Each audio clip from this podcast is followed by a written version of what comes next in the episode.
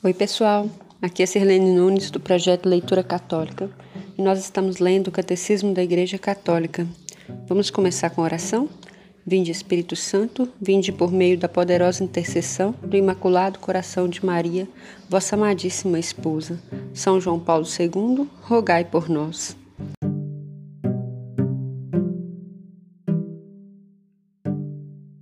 Próximo tópico aqui é o Espírito e a Igreja nos últimos tempos. Vai dizer assim: Pentecostes. Nossa, já estou até esperando essa leitura, viu, gente?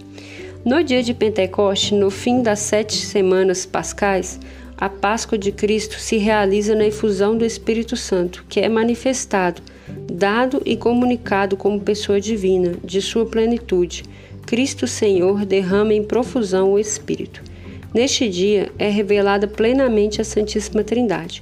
A partir deste dia, o reino anunciado por Cristo está aberto aos que creem nele, na humanidade da carne e na fé. Eles participam já da comunhão da Santíssima Trindade. Por sua vinda, e ela não cessa, o Espírito Santo faz o mundo entrar nos últimos tempos, o tempo da Igreja, o reino já recebido em herança, mas ainda não consumado. Vimos a verdadeira luz, recebemos o Espírito Celeste, encontramos a verdadeira fé, adoramos a Trindade indivisível, pois foi ela quem nos salvou. Nossa, aqui é muito lindo isso aqui, porque essa introdução aqui de Pentecostes, né, tá falando que a partir do momento que o Espírito Santo vem, começa o tempo da igreja, que já é os últimos tempos, né? Então nós já vivemos o, o, o fim dos tempos, como a gente fala, né?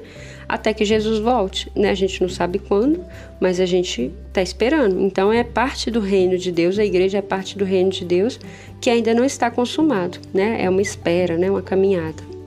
O título agora é o Espírito Santo, dom de Deus. Deus é amor. 1 João 4, 8, 16. E o amor é o primeiro dom. Ele contém todos os demais. Este amor Deus o derramou em nossos corações pelo Espírito que nos foi dado. Romanos 5:5. Pelo fato de estarmos mortos ou pelo menos feridos pelo pecado, o primeiro efeito do dom do amor é a remissão de nossos pecados. É a comunhão do Espírito Santo, que na igreja restitui aos batizados a semelhança divina perdida pelo pecado. Ele dá então o penhor ou as premissas de nossa herança, a própria vida da Santíssima Trindade, que é amar como ele nos amou. Este amor à caridade, como está em 1 Coríntios 13, é o princípio da vida nova em Cristo, possibilitada pelo fato de termos recebido uma força e a do Espírito Santo. É por este poder do Espírito que os filhos de Deus podem dar fruto. Aquele que nos enxertou na verdadeira vida nos fará produzir o fruto do Espírito, que é amor, alegria, paz, longanimidade, benignidade, bondade, fidelidade, mansidão, autodomínio. Gálatas 5, 22, 23. Se vivemos pelo Espírito, quanto mais renunciarmos a nós mesmos, tanto mais pelo Espírito pautemos também a nossa conduta. Por estarmos em comunhão com Ele, o Espírito Santo torna-nos espirituais, recoloca-nos no paraíso, reconduz-nos ao reino dos céus e à adoção filial. Dá-nos a confiança de chamarmos Deus de Pai e de participarmos da graça de Cristo, de sermos chamados filhos da luz e de termos parte na vida eterna. Sensacional! Essa parte aqui é a parte mais linda assim sobre o Espírito Santo, porque é, é, é tudo que o Espírito Santo pode fazer em nós, né? Quando nós nos abrimos à ação do Espírito Santo, nós mudamos de vida, né? E essa mudança de vida, ela faz com que nós produzamos os frutos do Espírito. E esses frutos é como diz a passagem, né? Que você conhece a árvore pelos frutos. Então, quanto mais nós nos deixarmos conduzir pelo Espírito, melhores frutos nós daremos na sua presença na sua ação. Lindo, maravilhoso essa explicação aqui. Essa, essa última parte que a gente leu aqui, que também é linda, essa citação é de São Basílio, né? Lindo também. E o último tópico aqui é o Espírito Santo e a Igreja. A missão de Cristo e do Espírito Santo realiza-se na Igreja, corpo de Cristo e templo do Espírito Santo. Esta missão conjunta associa a partir de agora os fiéis de Cristo à sua comunhão com o Pai no Espírito Santo O Espírito prepara os homens, antecipa-se a eles por sua graça, para atraí-los a Cristo. Manifesta-lhes o Senhor ressuscitado, lembra-lhes a sua palavra, abrindo-lhes o Espírito à compreensão de sua morte e ressurreição. Torna-lhes presente o mistério de Cristo, eminente, eminentemente na Eucaristia, a fim de reconciliá-los de colocá-los em comunhão com Deus, a fim de fazê-los produzir muito fruto. Assim, a missão da Igreja não é acrescentada à de Cristo e do Espírito Santo, senão que é o sacramento dela. Por todo o seu ser e todos os seus membros, a Igreja é enviada a anunciar e testemunhar, atualizar e difundir o mistério da comunhão da Santíssima Trindade, a ser tratado no próximo artigo nós todos que recebemos o único e o mesmo Espírito, a saber, o Espírito Santo, unimos-nos profundamente entre nós e com Deus. Pois, embora sejamos numerosos separadamente, e embora Cristo faça com que o Espírito do Pai e o dele habite em cada um de nós, este Espírito único e indivisível reconduz por si mesmo à unidade os que são distintos entre si e faz com que todos apareçam como uma só coisa nele mesmo. E da mesma forma que o poder da santa humanidade de Cristo faz com que todos aqueles em quem ela se encontra formem um só corpo. Penso que, da mesma maneira, o Espírito de Deus que habita em todos, único e indivisível, os reconduz todos à unidade espiritual.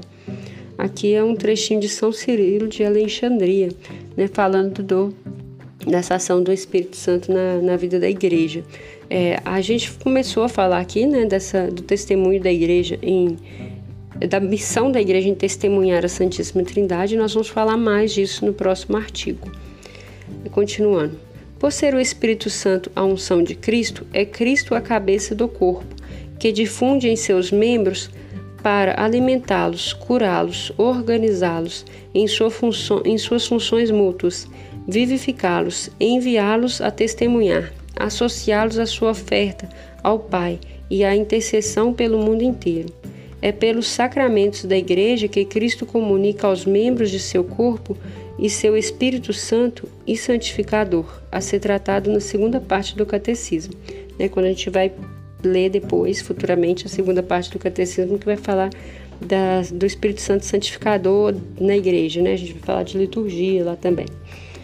Essas maravilhas de Deus, oferecidas aos crentes nos sacramentos da Igreja, produzem seus frutos na vida nova, em Cristo, segundo o Espírito, a ser tratada na terceira parte do Catecismo. Então, aqui, pessoal, já está dando uma, como se diz no, no popular, né? Já está passando mel na nossa boca, né? O Catecismo é como um todo, né? A gente já falou, ele é dividido em três partes, nós estamos na primeira parte, né? E aqui está dando uma pincelada no que a gente vai tratar. Na segunda parte, sobre a a liturgia, sobre a igreja e o Espírito Santo, né? O Espírito Santo como santificador.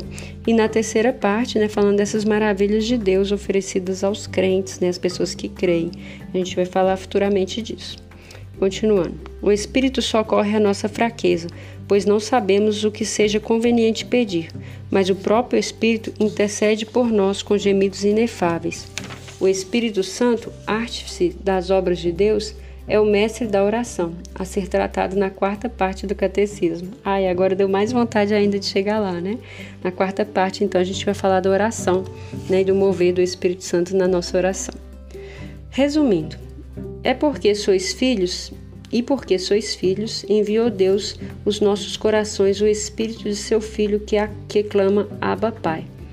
Desde o início até a consumação do tempo, quando Deus envia seu Filho, envia sempre seu Espírito. A missão dos dois é conjunta e inseparável. Na plenitude do tempo, o Espírito Santo realizará realiza em Maria todas as, as preparações para a vinda do Cristo no povo de Deus. Pela ação do Espírito Santo nela, o Pai dá ao mundo o Emanuel, o Deus conosco. O Filho de Deus é consagrado Cristo, Messias, pela unção do Espírito Santo em sua encarnação. Por sua morte e ressurreição, Jesus é constituído Senhor e Cristo na glória. De sua plenitude derrama o Espírito Santo sobre os apóstolos e a igreja. O Espírito Santo que Cristo, cabeça, derrama em seus membros, constrói, anima e santifica a igreja. Ela é o sacramento da comunhão da Santíssima Trindade e dos homens.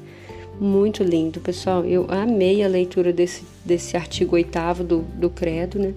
Que vai falar sobre o Espírito Santo. E esse resumo aqui trouxe um pouquinho de tudo, né? Que a gente leu lá desde o início, né? Então, é, a ação do Espírito Santo vem desde o início da, da, do Antigo Testamento ao Novo Testamento. É, passa por Nossa Senhora, a ação dela sobre Nossa Senhora, por Jesus, né, que é uma missão conjunta, como falamos disso, e, e Jesus o envia a nós, a igreja, aos apóstolos, a igreja, a partir da, da sua ascensão aos céus, e esse Espírito Santo é que anima a igreja, né, que faz com que a igreja funcione, vamos dizer assim, e que tenha seus filhos e que nos lembre de todas as coisas e que nos revele aquilo que ainda é necessário, aquilo que é novo, né? Como já foi revelado, né? Isso aqui é, é, é fantástico, né? Quem somos nós se não for pela ação do Espírito Santo?